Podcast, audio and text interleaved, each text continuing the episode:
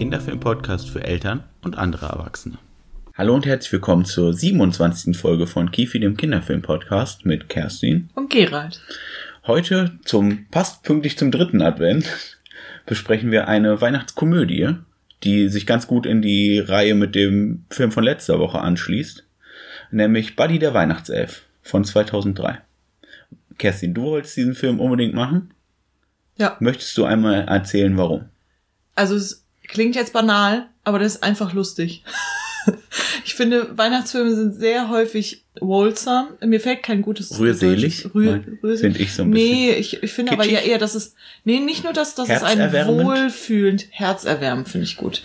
Ähm, wohlfühlig oder herzerwärmend. Aber sie sind einfach, also sie sind nicht so oft wahnsinnig funny und es ist einfach ein wahnsinnig funniger Film.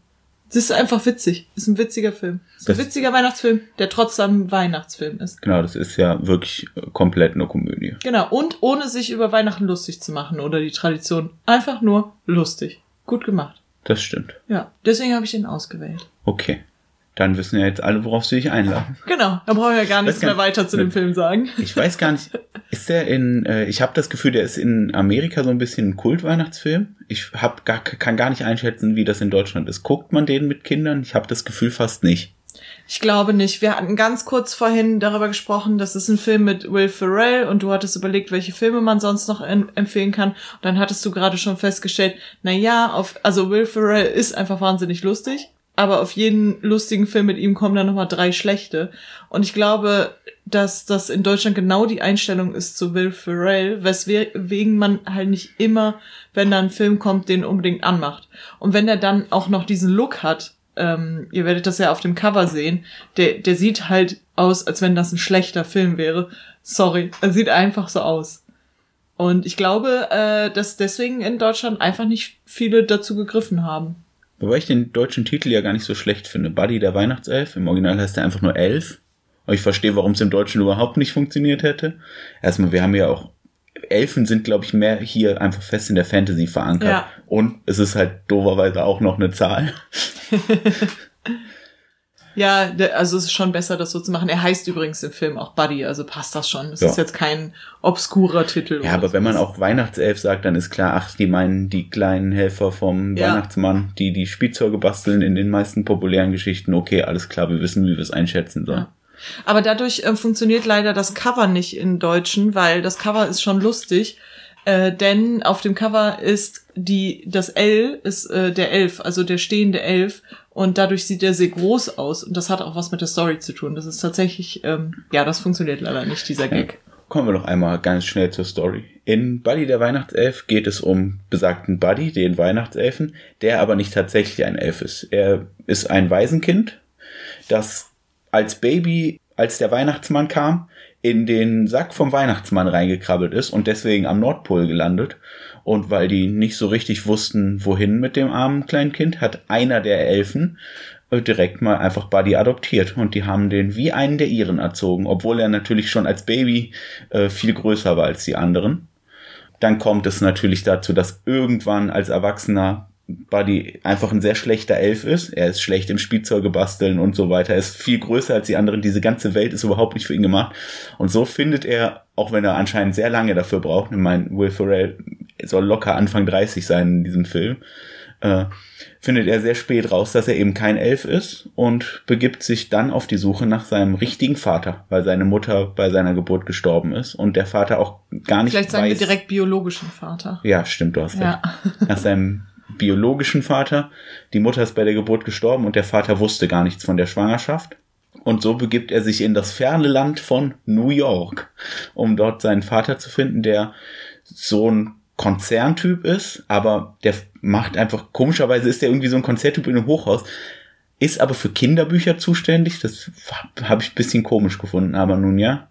Und jetzt ist natürlich der Rest der Geschichte, ja, der Elf, der sein Leben lang nur am Nordpol gelebt hat, kommt mit den menschlichen Traditionen nicht zurecht, lustige Sachen begeben sich äh, der Vater kommt erst nicht mit ihm zurecht, aber natürlich freunden die sich dann über eine Serie lustiger Missverständnisse langsam an. Er lernt auch eine menschliche Frau, gespielt von Zoe de Janelle, äh, kennen und lieben. Die sind dann später auch zusammen.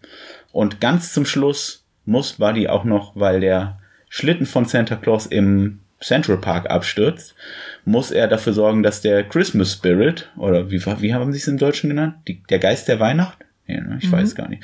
Äh, zurückkehrt, dann, weil das ist das, was äh, Santas Schlitten antreibt. Also und ein Motor, aber der ist halt eben kaputt gegangen. Und er muss dafür sorgen, dass die Leute wieder an Weihnachten glauben, damit der Weihnachtsmann seine Runde zu Ende machen kann. Nee, äh, er versucht tatsächlich äh, diesen Schlitten zu reparieren, diesen Motor. Währenddessen geht aber sein ähm, kleiner Halbbruder los und Stimmt, versucht den Weihnachtsgeist, ähm, Christmas Spirit dann wieder hochzuhalten. Ja. Ich meine, es ist jetzt nur ein Detail, aber das ist ja, ähm, zeigt ja auch einfach, dass er äh, in der Familie, in der er war, wo ihn anfangs alle für verrückt gehalten haben, weil er ja sagt, er ist ein Elf, er zieht das er auch kommt durch. Vom also Nordpol. Also genau, vom Nordpol und äh, er ist durch die äh, Seen voller Zucker gelaufen und sowas. Den Zuckerstangenwald und, den noch irgendwas See. Ja, genau. Und äh, den blubbernden Blauerblasee. Äh, und dann ist er hier hingekommen und das zieht er durch und seine Familie nimmt das aber irgendwann an. Also gerade der Halbbruder. Also hundertprozentig sicher ist er sich, glaube ich, bis zum Schluss nicht. Aber spätestens, wenn er dann den Weihnachtsmann sieht, dann ähm, weiß er auch, okay, ähm, Buddy hat vielleicht äh, das, äh, also das war alles wahr. Ja, man muss jetzt auch sagen, im Gegensatz zu vielen anderen diese Art Filme, wo äh, ein Kind nach langer Zeit wieder mit jemandem vereint wird und gerade Weihnachtsfilme, wir hatten es ja erst mit der Weihnachtsgeschichte, ähm, wo man jetzt denken würde, von dem Aufbau der Geschichte her ist der Vater ein grummeliger, miesgelaunter Typ, der wird von James Kahn gespielt, der das auch im Prinzip hervorragend macht, aber der ist ja jetzt auch nicht super grummelig. Der akzeptiert ja relativ schnell, dass Buddy wirklich sein Sohn ist, macht zwar einen Vaterschaftstest, aber der nimmt ihn auch vorher schon bei sich auf, weil die halt mhm. einfach denken, der ist ein bisschen verwirrt und hat sein Gedächtnis verloren und denkt jetzt aus irgendeinem Grund, er ist ein Weihnachtself. Und seine nee, Frau. Die haben den nicht vorher aufgenommen, war es nicht schlimm. Die nehmen den tatsächlich erst nach dem Vaterschaftstest. Ja. Aber das ist nicht schlimm. Okay, du hast recht. Äh, die, aber die Frau ist ja auch, ähm, die sagt ja gar nicht so, oh, wer ist das? Wer ist dieser äh, komische 30-jährige Mann und du willst jetzt, dass sie hier wohnt? Die ist ja total unterstützend. Und auch mit dem Halbbruder freundet er sich ja super flott an. Also der Vater ist zwar genervt von dem, aber der ist jetzt auch nicht super abweisend ja. und arschig. Ja. Das fand ich so ganz schön, dass das mal nicht gemacht wird, dass die Direkte super böse sind, weil so einen richtigen Schurken hat dieser Film gar nicht. Vor allem, weil der ist so ein ganz kleines bisschen als Scrooge angelegt, weil er dann auch gar keine Lust hat auf Weihnachten. Also der Vater jetzt, der biologische, der hat keine Lust auf Weihnachten und er hat sowieso auch keinen Bock auf seinen Job und ihm ist sogar egal, dass die Kinderbücher, die ihm raus die er rausbringt, irgendwie die letzten zwei Seiten fehlen, weil er sagt so, das ist doch alles gar nicht relevant. Aber das wird anders geframed als wie ein Bösewicht. Und das hat damit zu tun, dass ähm, am Anfang der Weihnachtsmann auch sagt, ähm, also der Weihnachtsmann äh, schickt ihn ja zusammen mit seinem Vater auf die Erde und der Weihnachtsmann gibt ihm sogar noch Tipps, wenn er jetzt in die richtige Welt gibt, was er da zu machen hat. Zum Beispiel, äh, dass wenn irgendwo steht, das ist das Original Pizza, das ist Original Johns Pizza, davon gibt's aber zehn Läden. Das heißt, da wird vielleicht auch schon mal gelogen unten auf der richtigen Erde sozusagen. Aber Johns Pizza. Pizza. Genau. Äh, und der sagt auf jeden Fall, der Weihnachtsmann, dass äh, der auf der Naughty-Liste steht, der biologische Vater, und sagt dann aber, das ist aber nicht schlimm und das ist so ein bisschen das, warum der Film auch keinen echten Bösewicht hat, weil er sagt, es kann schon mal passieren, dass Menschen das Entscheidende aus den Augen verlieren und äh, die können aber wieder auf den richtigen Weg geholt werden. In dem Fall gibt er als Tipp, dass das durch Weihnachten geht, also durch Weihnachtsstimmung, was natürlich vielleicht ein bisschen Quatsch ist. Äh, aber das finde ich eine schöne Einstellung zu, naja, zu Figuren oder generell zu, zu Menschen so, ja. Nur weil du halt jetzt die letzten Jahre scheiße warst, du es geht schon. Du kannst der auch wieder zurückkommen. Der ist halt kein Schurke, er ist vom Weg abgekommen. Genau, richtig. Und das ist ja eine ganz süße Einstellung. Ja. Auch was die Naughty-Liste angeht. Die finde ich nämlich immer ein bisschen merkwürdig. Also Vielleicht wollen wir das direkt mal ganz kurz ansprechen. Das haben wir ja in Deutschland ein bisschen und ich glaube, wir haben uns auch im Podcast schon drüber unterhalten. Wir haben ja über den Krampus gesprochen genau, gerade richtig. letzte Woche. Aber ich finde es immer noch eine merkwürdige Sache, dass man wirklich sagt, es gibt die Liste für nette Kinder und es gibt die Liste für, für Kinder, die ein bisschen unartig frech oder wird unartig wird ja genau. hier gesagt. Das sind immer noch merkwürdig. Ich meine, ich klar, ich weiß, woher es kommt. Einfach aus Gründen. Wird das irgendjemand mal erfunden haben? Ich finde es ehrlich gesagt gar nicht besonders komisch. pädagogisch. Aber nee, überhaupt nicht. Nee, aber es ist ja einfach. So. Also. Ja. Aber deswegen hat es jemand erfunden. Ja. Buddy ist aufgewachsen als Elf. Und auch wenn er eigentlich ein Mensch ist, wie, wie sagt er einmal, er ist, er ist, er stellt sich vor, ich bin ein Elf. Ach nein, ich bin ja eigentlich ein Mensch, denn ich, aber ich bin bei Elfen aufgewachsen. Und ganz süß, das Kind, das neben ihm sitzt, ist, sagt, ach so, ich bin übrigens ein Mensch und bin bei Menschen aufgewachsen, was ich eine total süße Szene finde, weil das so sagt, wie Kinder, Kinder auch Fremdes aufnehmen. Die nehmen das nämlich erstmal eigentlich sehr offen auf.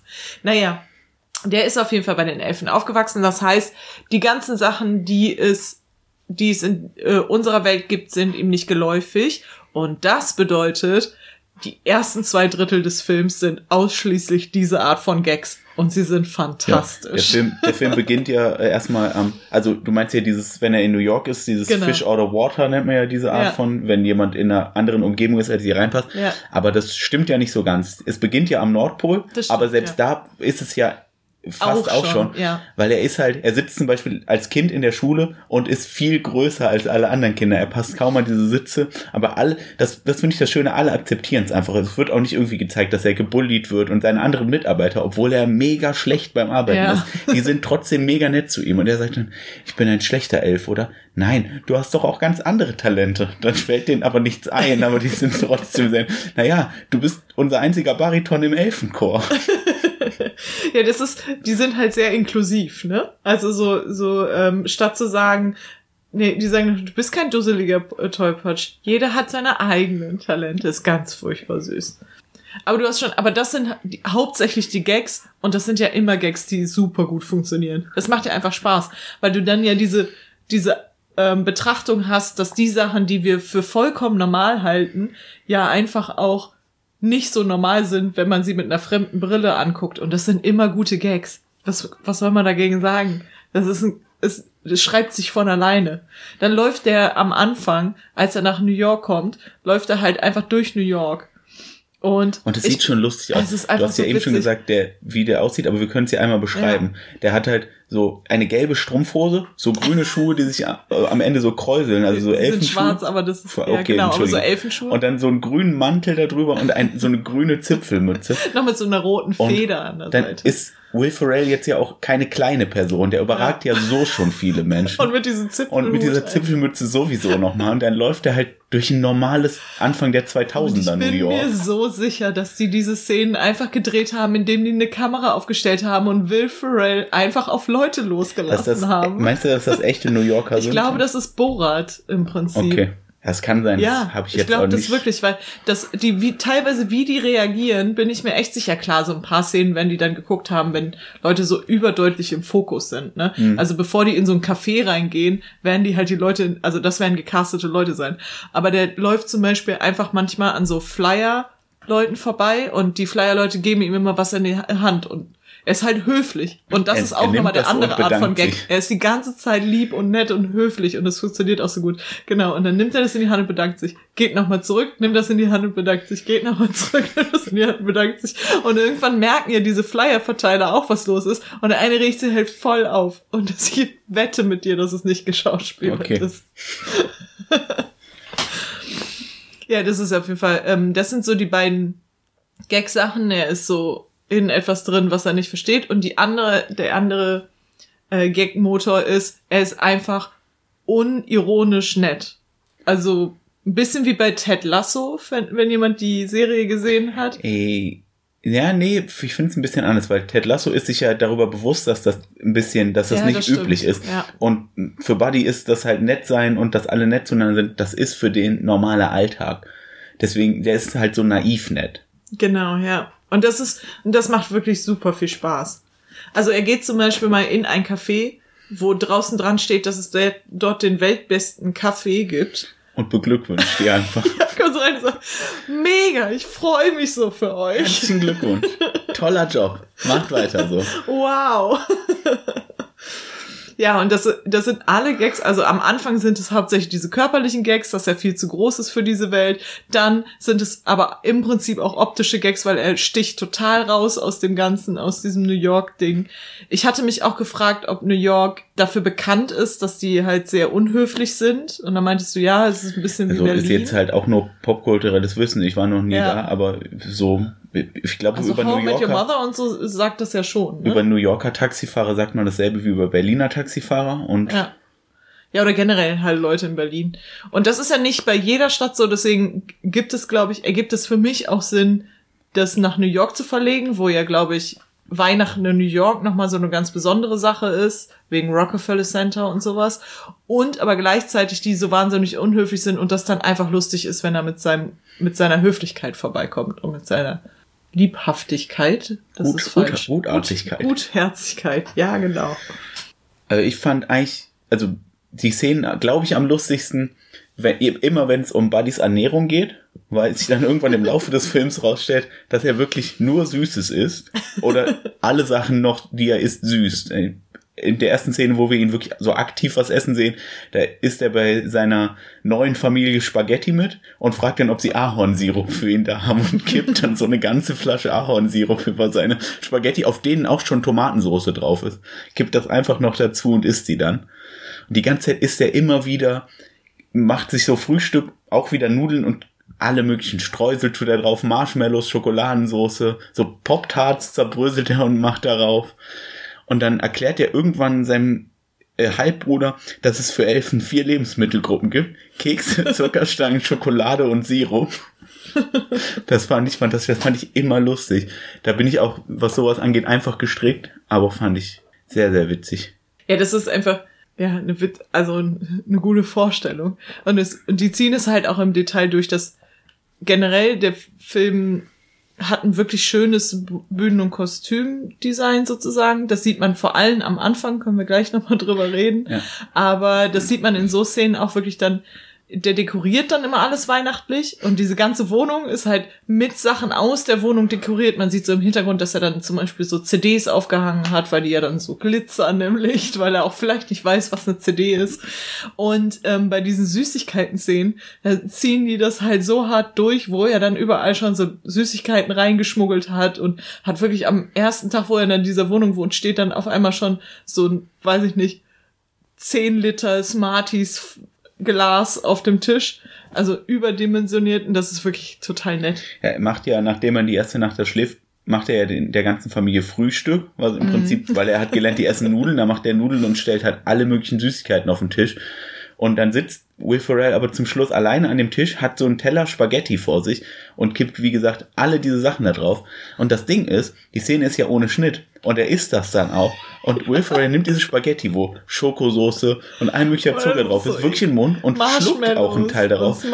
Und das ist für mich mega lustig, weil das dann für mich so der einen Schritt weiter gedacht, dieses, oh Gott, der isst das gerade wirklich und das muss echt eklig sein. Und es ist vermutlich nicht das erste Mal, dass diese Szene gedreht wurde. Und er muss sich an den Tag mehrfach so Dinger reingestopft haben.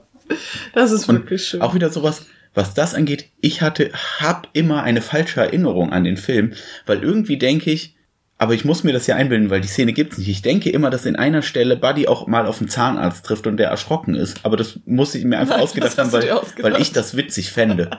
Aber irgendwie denke ich immer, dass das in dem Film ist. Aber das passiert nicht.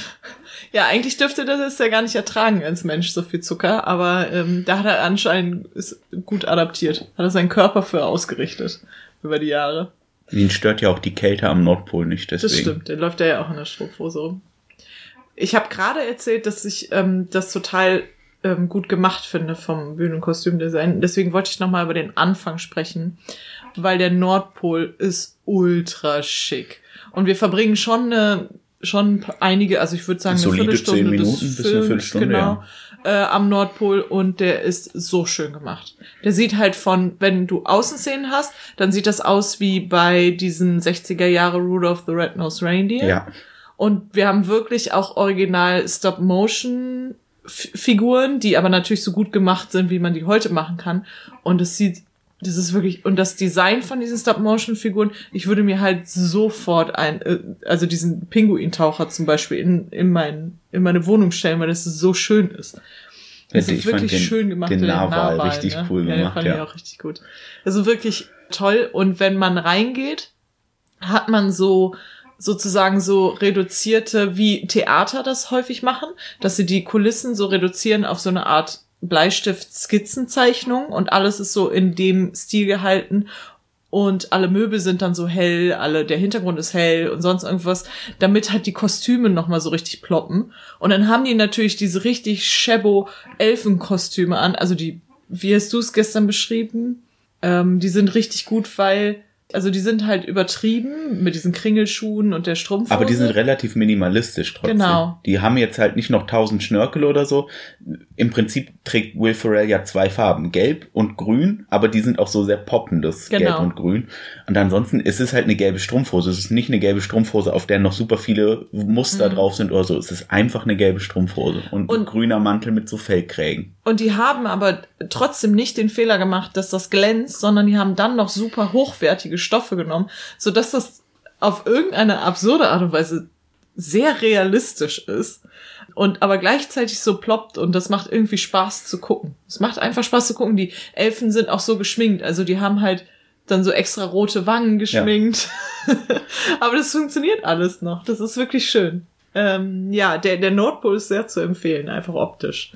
Und ähm, bei so Sachen, finde ich, sieht man dann auch immer, ob Leute irgendwie Bock gehabt haben, den Film zu machen oder nicht. Find, also vielleicht ist das auch übertrieben, vielleicht interpretiere ich da zu viel rein, aber ich habe, das hätte man halt so viel schlechter machen können. Ich habe es tausendmal schlechter schon gesehen. Ich glaube, der erste Impuls wäre da halt einfach mehr zu machen. Und Genau. hier zeigt sich so die Zurückhaltung, aber dann den Fokus darauf zu setzen. Das funktioniert viel besser.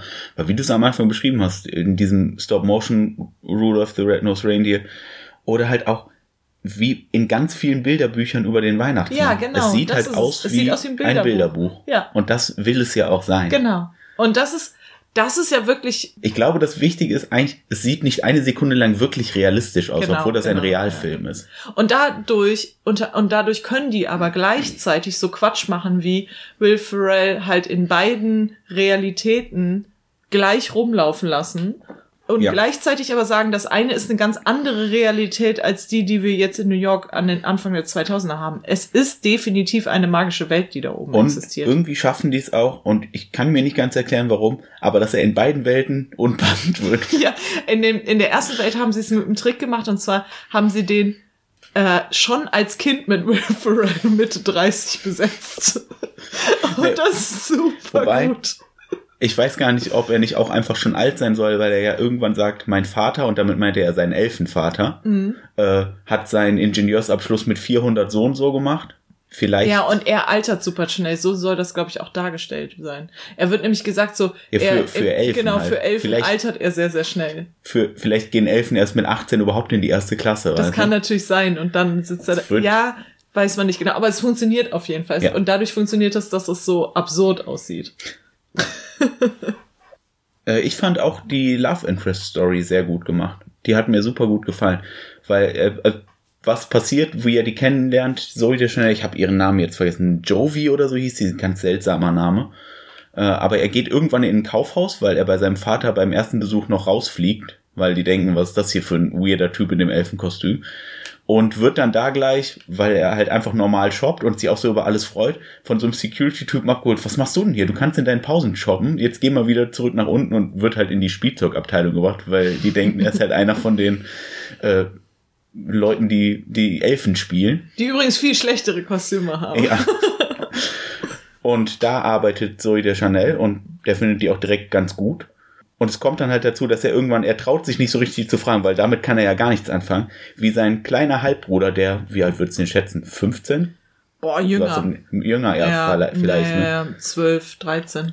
Der hilft ihm so ein bisschen, aber der fragt ja auch einfach ganz normal, hast du mal Lust zu Abendessen zu gehen? So, nee, heute keine Zeit, so, aber Donnerstag. Ja, und er sagt vor allem, das fand ich das Süßeste, er sagt einfach, was er fühlt. Mhm. Der sagt nämlich, ähm, immer wenn ich dich sehe, habe ich so ein warmes Gefühl und meine Zunge wird ganz trocken. Und dann sieht man schon so, wie so, also wie Zoe de Chanel gleichzeitig so ein bisschen pikiert ist, weil das irgendwie komisch ist, dass das jemand sagt, aber auch ein bisschen gerührt davon, dass jemand einfach so ehrlich zugibt, was seine Gefühle gerade sind. Und was ich extrem, extrem cool fand, ist, was sie als erstes Date machen. Sie fragt ihn dann so, ja, was hast du denn vorbereitet? Und er zeigt ihr einfach alle Sachen, die er so am ersten Tag, als er in New York war, gemacht hat. Zum Beispiel halt in einer äh, Drehtür rumrennen, weil das ist witzig. Oder sich einen Weihnachtsbaum angucken, den weltbesten Kaffee trinken. Und er macht das alles mit so einer super krassen kindlichen Begeisterung. Und das ist total schön, sowas mal in, ähm, in einem romantischen Kontext zu sehen. Sie ist auch nicht abgestoßen davon, die macht das ja einfach mit. Also am so. Anfang ist sie halt hauptsächlich verwirrt, würde ich sie sagen. ist zurückhaltend, aber genau. sie ist nicht abgestoßen. Nö. Und zum Schluss machen Einfach auch, weil der so begeistert ist, Ja. macht sie mit. Da wird sie nämlich auch ganz begeistert, weil er zeigt ihr so einen Baum, so einen ganz normalen Weihnachtsbaum im Schaufenster, weil das ist der erste, den er gesehen hat und sagt, guck mal, was für ein toller Baum. Und dann zeigt sie ihm halt den Baum auf dem Rockefeller Center so, guck mal, das ist ein guter Baum. Ich fand das einfach ein süß dargestelltes Date. Und es ist Voll. auch für die Zeit, der Film ist von 2003, da hast du eher so im Dating, da war das immer alles eher so ein bisschen creepy. Und übergriffig. In, normalerweise war in so Filmen, da wäre die, der normale Trope quasi gewesen, sie hat erst keinen Bock auf ihn, aber er stellt ihr dann quasi so lange nach, bis sie irgendwann Bock kriegt. Ja. Aber hier fragt er, er hat keine Ahnung, fragt dann jemanden, der mehr Ahnung hat. Lustigerweise halt einen Zwölfjährigen, aber okay. und die gehen einfach auf ein Date und das funktioniert. Ja. Und danach, das wird ja auch gar nicht mehr viel thematisiert. Ja. Zum Schluss sind die dann einfach zusammen und haben auch ein Kind. Wir sehen halt, wie diese Liebe entsteht. Und die entsteht wirklich, das ist ja auch nicht der Fokus vom Film, deswegen Nee. können die sich erlauben, das so beiläufig und einfach nett zu machen. Aber das würde ich mir öfter wünschen. Ich fand das wirklich eine gute Darstellung von, wie man sich halt kennenlernen kann. Auf jeden Fall. Und er gibt dir dann, also er gibt dir auch ein bisschen was, ne? Also sie ist jetzt nicht so, also er hat auch was für sie zu bieten. Einmal die kindliche Freude und dann auch so dieses, mach doch einfach mal Sachen.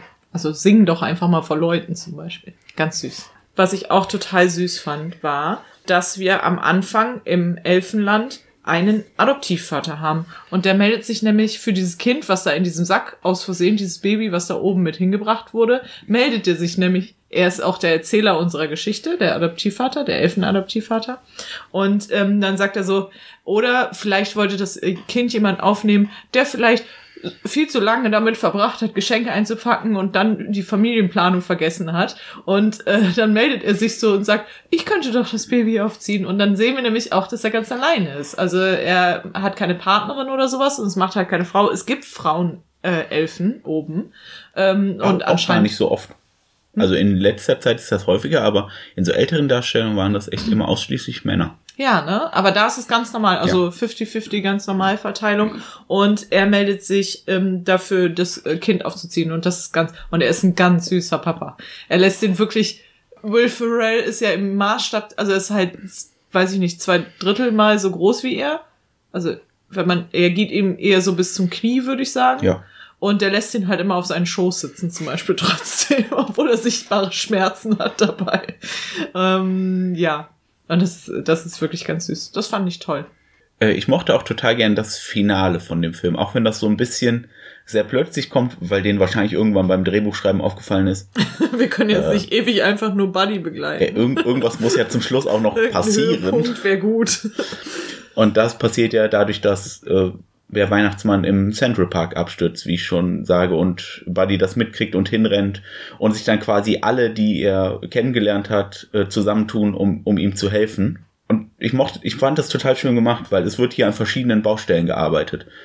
M, Buddy geht halt in den Central Park und wird in den Nachrichten gesehen, er ist ein paar Tage vorher von zu Hause ausgezogen, weil er sich nicht in diese Welt passend fühlte. Deswegen suchen der Vater und der kleine Bruder ihn und finden ihn dann auch und die helfen dann auch dem Weihnachtsmann. Das ist auch der Moment, wo der Vater realisiert, so, ach, kacke, die ganze Geschichte mit dem Weihnachtsmann war einfach wahr, komplett. Die Zoe de Chanel geht, da ist halt so eine Live-Berichterstattung vom Central Park und sie erfährt, ich weiß gar nicht mehr, wie erfährt sie, dass der Christmas Spirit wieder hochgebracht werden muss. Von dem ähm, äh, Halbbruder, der sagt dir das. Ah, der rennt das dahin. Zu. Und dann Ja. fängt sie an, Santa Claus is coming to town zu singen. Und alle fangen an mitzusingen und man sieht so, weil der Schlitten natürlich ein Christmas Spirit Meter hat. hat. Das habe ich schon 5000 Mal gesehen, lustigerweise. Und wie der immer mehr steigt, je mehr Leute mitsingen. Auch vom Fernseher immer mehr Kinder. Fand ich schön gemacht, weil das ist auch nicht zu dramatisch. Da sind die Bösen quasi vier Polizisten, die Santa Claus verfolgen, weil er sie mal auf die äh, schwarze Liste gesetzt hat, wie er sagt. Das, du hast auch noch gesagt, die sehen aus hier wie die. Ähm, Wie Nazgul an, der, genau. an der einen Stelle, wo. ich, ich, mich hat's an apokalyptische Reiter ge erinnert. Also die sind schon witzig, gruselig, also inszeniert. Also es ist nicht wirklich gruselig, weil das sofort aufgebrochen wird mit diesem Weihnachtsmann in dem, also Cut gegen Cut, siehst du den Weihnachtsmann halt. Aber das ist schon ganz lustig gemacht. Die sind auch gesichtslos, das sind einfach Reiter. auf schwarzen Pferden und die haben auch relativ dunkle Klamotten an. Deswegen Genau. kam mir direkt diese Assoziation mit den Reitern aus Herr der Ringe. Das ist jetzt ja auch gar nicht besonders dramatisch. Klar, es geht darum, ob der Weihnachtsmann wieder losfliegen kann und es ist auch spannend, ob er abheben kann, weil der Motor nicht so ganz funktioniert und der Christmas Spirit zu niedrig ist und wieder hochgebracht werden muss. Aber das ist jetzt ja nicht minutenlang wahnsinnig anspannend, sondern die singen ja währenddessen schneidet man immer mal wieder auf die singenden Leute. Das ist ganz rührend auch gemacht. Ja, man sieht schon, dass der Film weiß, was seine Stärke ist. Das Ja. ist jetzt nicht dieses Finale, sondern das Fina äh, sondern einfach der komplette Humor vorher. Und natürlich ist das eine Quäntchen, was vom äh, Christmas Spirit fehlt, zum Schluss, dass der, äh, der biologische Scrooge. Vater tatsächlich mitsingen muss, Ja, weil dem Sohn genau. dann irgendwann auffällt, du singst ja gar nicht mit, du wiegst nur die Lippen und dann singt er wirklich mit und dann hebt direkt hinter seinem Kopf der Schlitten vom Ja. Weihnachtsmann ab und fliegt weg. Ja, das ist auf jeden Fall ganz süß gemacht. Was ich auch noch schön finde, ist, Weihnachtsfilme haben ja alle, also, also alle, die ich gesehen habe. Das heißt nicht, dass das jetzt so ist. Aber Weihnachtsfilme haben die Tendenz, immer eine Weihnachtsmoral zu haben. Also sozusagen, dass der Film sich positioniert, was für den Film wichtig ist an Weihnachten. Würdest du das auch so sehen oder stelle ich da gerade eine Quatschhypothese? Nö, würde ich schon. Okay, und dann habe ich mich gefra äh, gefragt, was das bei dem ist. Und der hat also mehrere so Ansätze. Es geht halt gar nicht ums Sehen, sondern ums Glauben davon und ja, sowas alles. Aber den schönsten fand ich, die schönste Moral, die ich gesehen habe, war in einem Nebensatz sozusagen. Und zwar geht dann nämlich Buddy zum ersten Mal mit in das äh, auf die Arbeit von dem biologischen Vater, weil die nämlich festgestellt haben, sie können Buddy jetzt halt nicht alleine zu Hause lassen. Der nimmt die komplette Wohnung auseinander, weil er hat nämlich zum Beispiel ein, ein Regal auseinandergenommen, weil er hat nämlich eine halbe Stunde schlafen können. Er sagt das noch so, ja, ich habe eine ganze halbe Stunde geschlafen und dann war er so, Ja, klar, so wenn man nur Zucker isst. genau. Und dann hatte er so viel Power, dass er noch ein ähm, Schaukelpferd bauen musste und hat dafür ein Regal auseinandergenommen. Stellen die fest, ja gut, der kann jetzt hier nicht alleine bleiben, deswegen geht er mit auf die Arbeit von dem biologischen Vater. Dort kommt dann die Sekretärin ins, oder die Vorzimmerdame äh, von dem Typi, äh, von dem biologischen Vater ins Zimmer und dann sagt Buddy zu ihr, äh, sie haben so ein äh, hübsches Gesicht, sie sehen aus wie ein Weihnachtsengel. So, was eigentlich ein bisschen, das ist halt ein bisschen viel, ne? Also für eine Frau, die man zum zweiten Mal gesehen hat, der einfach, das ist halt wie so ein Kind, das sagen würde, oh, sie haben aber ein hübsches Gesicht, sie sehen aus wie ein Weihnachtsengel, so, so halt. Und dann sagt die halt, sie haben mir den Tag gerettet. Und das fand ich so süß, das fand ich so eine süße Moral, weil, ja, vielleicht geht's auch ein bisschen darum, also das war für mich die Moral einfach. Einfach so habe ich mir die genommen und gesagt, das ist jetzt für mich die Moral von diesem Film, dass man einfach vielleicht mal ein bisschen netter zueinander sein kann. Das bringt ja Buddy im Prinzip auch allen bei. Der eine, sein Chef im Kaufhaus quasi, der ist ja auch immer, und Ja. warum grinst du eigentlich so doof? Und also, lächeln ist meine Lieblingsbeschäftigung. Das ist mein Lieblingshobby, sagt er sogar. ja, so. Und das fand ich, fand ich ganz zucker. ja, ich bin auch tatsächlich großer Fan von dem Film. Ja. Bis auf eine winzige Kleinigkeit, Ja, von der können, ich über nicht die so können wir gleich bin. reden, aber Also- ich möchte vorher noch eine positive Sache sagen und eine Frage stellen. Meine positive Sache ist, am Anfang reden wir über die Elfen und ich möchte nur kurz sagen, es wird gesagt, die Elfen, die können ähm, nur drei Sachen arbeiten. Entweder nämlich beim Weihnachtsmann oder in der Backstube oder nachts heimlich Schuhe herstellen und das fand ich ganz cool, weil das nämlich im Prinzip die Heinzelmännchen-Saga ist. Ja. Das wollte ich nur mal erwähnen. Und meine Frage ist aber, Buddy kriecht am Anfang in den Sack vom Weihnachtsmann, weil er ange magisch angezogen wird von einem Teddybären. Da habe ich mir die Frage gestellt, warum sind Teddybären eigentlich Bären? Also warum Bären? Warum hat man nicht, keine Ahnung, Ich hab- Hunde genommen oder habe das, Katzen? aber oder? ich habe das mal in der Doku tatsächlich darüber gesehen. Ich weiß, warum die Teddy heißen, das kann ich dir sagen, aber ja, aber das ist ja nicht das Interessante. Das Interessante ist ja, warum sind es eigentlich Bären? Ich glaube, das ist einfach, äh, dass eine Stofftierherstellerin hat die gemacht und die hat die dann quasi so zu Ehren von dem damaligen Präsidenten Theodore Roosevelt nämlich. Ja, Äh, deswegen heißen die Teddy, Okay. genau. Äh, Und der hat dann Bären geschossen oder so ein Scheiß. keiner, ich weiß es nicht mehr genau. Okay. Und vielleicht sind sie deswegen so beliebt geworden und das ist dann immer so geblieben. Und er ist einfach das erste Kuscheltier, was beliebt geworden ist und deswegen sind es Und das auch wirklich quasi eine Marke hatte. Ja, ja, gut. Ich fand das echt so, habe ich Man- nur kurz drüber nachgedacht, warum eigentlich? Man muss Weil ja auch- zu Bären geht man ja nicht hin und kuschelt die. Genau, man muss ja auch sagen, Teddybären sehen ja fantastisch wenig aus wie tatsächliche Bären. Die Ja. haben ja wirklich große Köpfe und vielleicht ist es das, dass sie das erste Mal diesen kindlichen, das- dieser Die kindliche Stil Kindschema, ne? Ja. in Kuscheltieren, Kindchenschema heißt das, glaube ich. ja, in Kuscheltieren verarbeitet wurden. Ja, du hast ja. Ja. auch schon gesehen, die haben große Augen, große Ohren, großen Ja. Kopf. Ah, okay. Naja, gut, das kann Das sein. ist jetzt nur Ja. mal eben ein bisschen an den Haaren herbeigezogen. Vielleicht stimmt's ja, aber keine Ahnung. Okay, dann lass uns doch mal über die eine doofe Szene reden. Ich denke, wir reden über die Peter Dinklage-Szene. Ja, Okay. nichts gegen Peter Dinklage an der nein, Stelle. nein, nein, nein. Peter Dinklage, äh, vollkommen unterschätzter, lustiger Schauspieler. Ja. Ja, äh, nur leider wird. Weiß, er ist gar nicht unterschätzt, ne? Alle lieben Nee, Peter Dinklage. Nein, nein, also- Ja, völliger Quatsch, weil ich erzähle. Ja, nur leider wird einfach ähm, Er wird viel zu selten gecastet. So rum. geht. Ich finde, ähm, ja. Ja. ja, man könnte den schon öfter casten. Sag mir eine Hauptrolle von Peter Dinklage. Hier in dem, äh, Game of Thrones zählt nicht. nee, ähm, so ein äh, Liebeskrimi. Tiptoes. Nein. Nein, Entschuldigung, ja schlimm. nicht mal. Tiptoes ist schlimm. Nein, das ist nicht schön. Aber mir fällt gerade nicht ein, wie der heißt. Ist auch egal. Aber lasst uns kurz über die Szene sprechen. Ihr könnt euch schon denken, wenn wir Peter Dinklage sagen und äh, schwierige Szene, richtig, es geht um Peter Dink äh, Dinklages Körpergröße. Willst du die Szene einmal beschreiben? Es ist- Wir haben ja am Anfang einmal erwähnt, der Vater, James Kahn, ist ein Kinderbuchverleger und die haben nicht so richtig den nächsten Hit. Und de, der Plan von seinen beiden besten Mitarbeitern ist quasi, sich den beliebtesten Kinderbuchautoren des Landes zu holen, der eben von Peter Dinklage in dem Fall gespielt wird. Der kommt dann da rein, pitcht denen Ideen, sagt auch hier, ich habe in diesem Buch 20 gute Ideen, aber ich habe eine, die ist ein Surefire-Hit, so, die ist auf jeden Fall, die wird euch richtig Umsatz bringen. In dem Moment, gerade als er sie sagen will, kommt Buddy halt die Tür rein und sagt, oh, du bist auch ein Elf, äh, was hat dich denn vom Nordpol hierher verschlagen?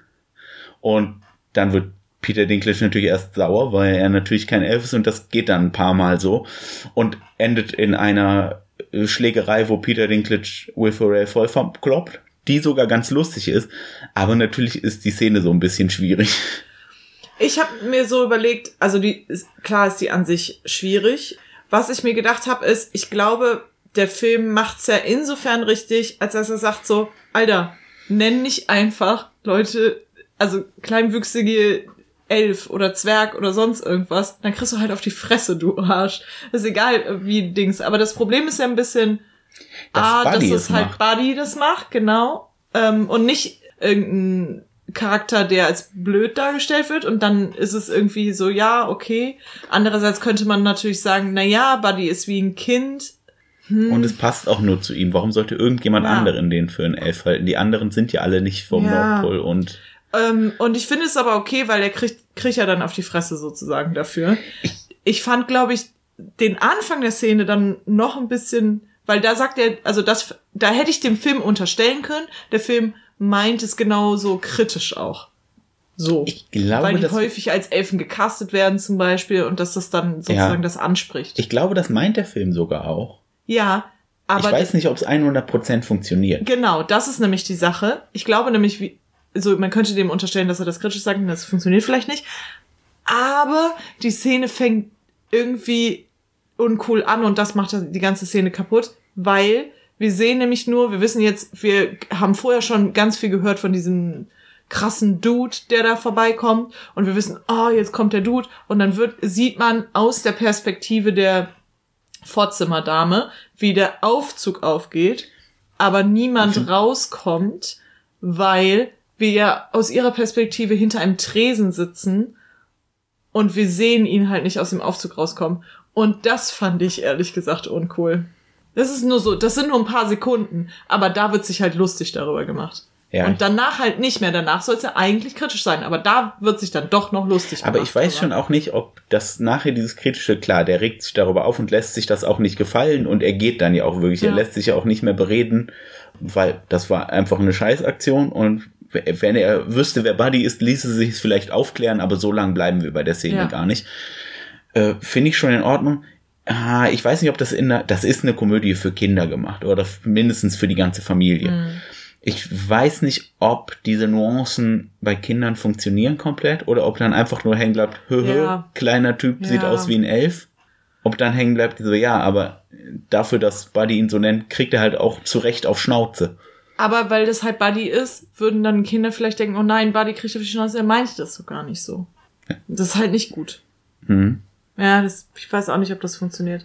Ich habe übrigens nicht, ich, vielleicht habe ich ihn verwechselt wegen mein, manche Hauptrolle in einem ähm, Krimikomödie. Und ich habe gerade, weil ich bei Wikipedia nachgeguckt habe, gesehen, dass er deutschstämmig ist. Heißt er also Peter Dinklage?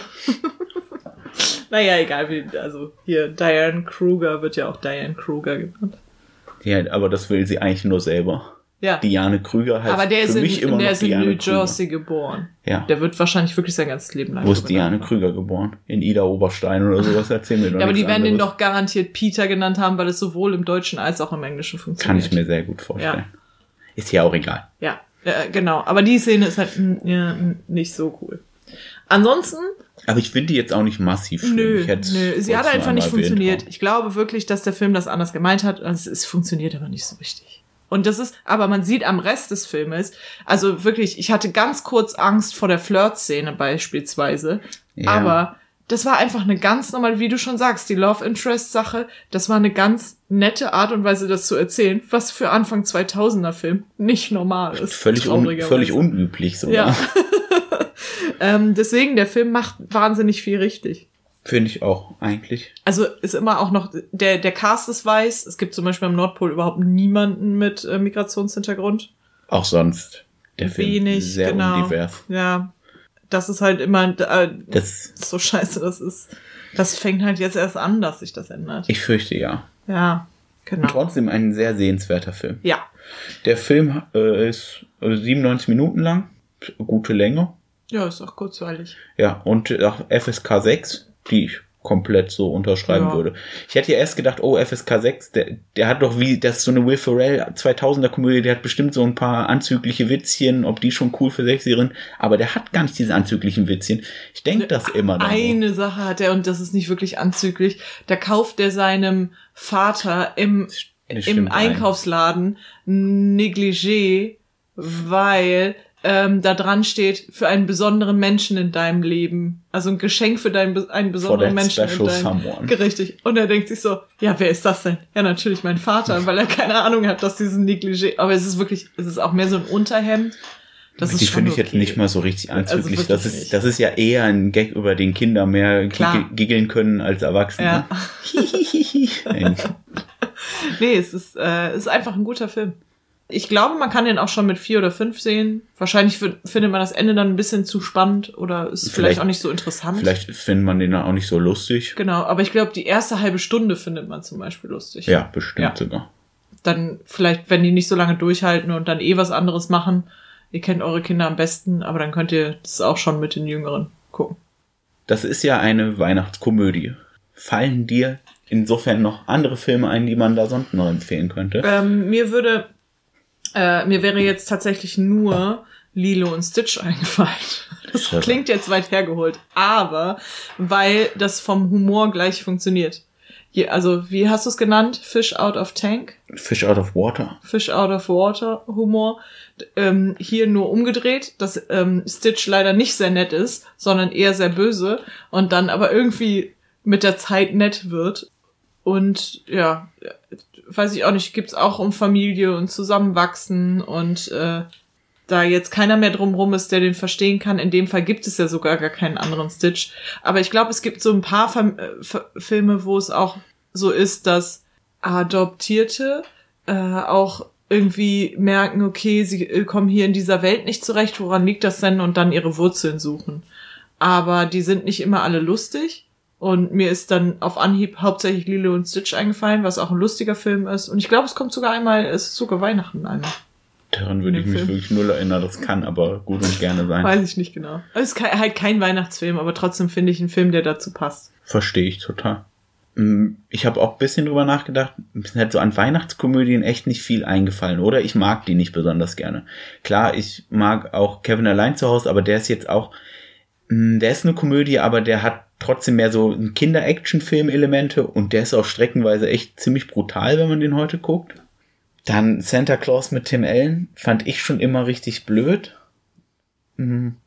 Und dann wird's schon eng. Ich habe als Kind super gerne äh, allein mit Onkel Buck geguckt. Der spielt nicht an Weihnachten, aber es schneit wenigstens den halben Film über. Ich, äh, Allein mit Onkel Buck ist übrigens tatsächlich sehr witzig, aber das mag sein, dass ich den verkläre, weil ich den wirklich oft als Kind gesehen habe. Meine Weihnachtsfilme waren eigentlich immer äh, diese Weihnachtsfolgen von Astrid Lindgren und sowas. Und ich habe viele Weihnachtsbücher gelesen und ich habe am allerliebsten auch, es gab, glaube ich, von Pedersen und Findus auch eins gelesen. Und das, was ich letzte Woche ihr auch schon empfohlen habe. Ich finde, ich fand Weihnachtsfilme, weiß ich nicht. Ich bin einfach vielleicht gar nicht der größte Weihnachtsfilm-Mensch. Da kamen immer welche im Free TV und dann hat man da mal reingeguckt. Ja, wir aber das ja war auch, auch nicht notwendig, um in Weihnachtsstimmung zu kommen. Wir haben ja auch gestern zusammen das erste Mal in deinem Leben eine schöne Bescherung mit den Griswolds geguckt. Den kannst du ja auch nicht. Ja. Der ist aber wirklich, also wenn dann für ältere Kinder nur geeignet. Da, ja. Den gucken ja auch sehr viele ja, Filme. Das ist Leute keine Weihnachtsstimmung. Ich glaube, der Film, der mich am ehesten in Weihnachtsstimmung bringen würde, wäre, ähm, oh, ich glaube, er heißt Familie Stone. Die Familie Stone, ja. Aber es ist kein, kein Kinderfilm. Sagt mir gar nichts. Ja, was soll ich jetzt dazu sagen? Worum geht's denn in dem Film? Achso, äh, das ist eine Familie, die nach Hause kommt und die verstehen sich unterschiedlich gut, weil die Kinder sind alle schon so Ende 20, Mitte 30 und die haben eine so eine okaye Kommunikation und ähm, die müssen jetzt ein eins der Kinder weiß schon, dass die Mutter Krebs hat und bald sterben wird. Wie gesagt, das ist keine Komödie und nichts für Kinder. Äh, und die anderen müssen das kriegen, das jetzt hier quasi Weihnachten gesagt. Dann reagieren die unterschiedlich. Und also es ist faszinierenderweise trotzdem ein echt schöner Weihnachtsfilm, wo es okay. sehr viel um Familie geht. Klingt, Was soll ich dazu sagen? Klingt aber ehrlich gesagt. Das ist nicht schön, aber es ist ein guter Weihnachtsfilm. Es klingt gar nicht so schlecht, aber. Nö. Ja, guck, guck Buddy der Weihnachtself. Es gibt ja, den im Moment. echt lieber Buddy der Weihnachtself. So, es gibt den im Moment sowohl bei äh, Prime Video als auch bei Netflix im Abo mit drin. Äh, die deutsche DVD ist leider relativ teuer, weil die, glaube ich, nicht mehr nach produziert wird, momentan zumindest. Aber der Gerald hat da eine, hat da eine Lücke aufgemacht. Genau, auf der UK Blu-ray ist die deutsche Tonspur mit drauf und die ist auch bezahlbar. Das ist alles, was ich dazu sagen kann. ja, hat funktioniert. Dann bleibt uns zum Schluss wie immer noch zu sagen, wenn ihr uns schreiben wollt, könnt ihr das gerne tun, entweder unter kifipodcast.gmx.de oder ihr könnt uns kontaktieren auf kifi, at kifipodcast sowohl bei Twitter als auch bei Instagram. Ja. Und dann wünschen wir euch noch eine frohe dritte Adventswoche. Du guckst mich jetzt so erwartungsvoll an. Ich dachte, du sagst noch Tschüss. Ich dachte, du sagst dann Ach Tschüss. Achso, Entschuldigung. Das haben wir sehr gut orchestriert. Tschüss. Tschüss.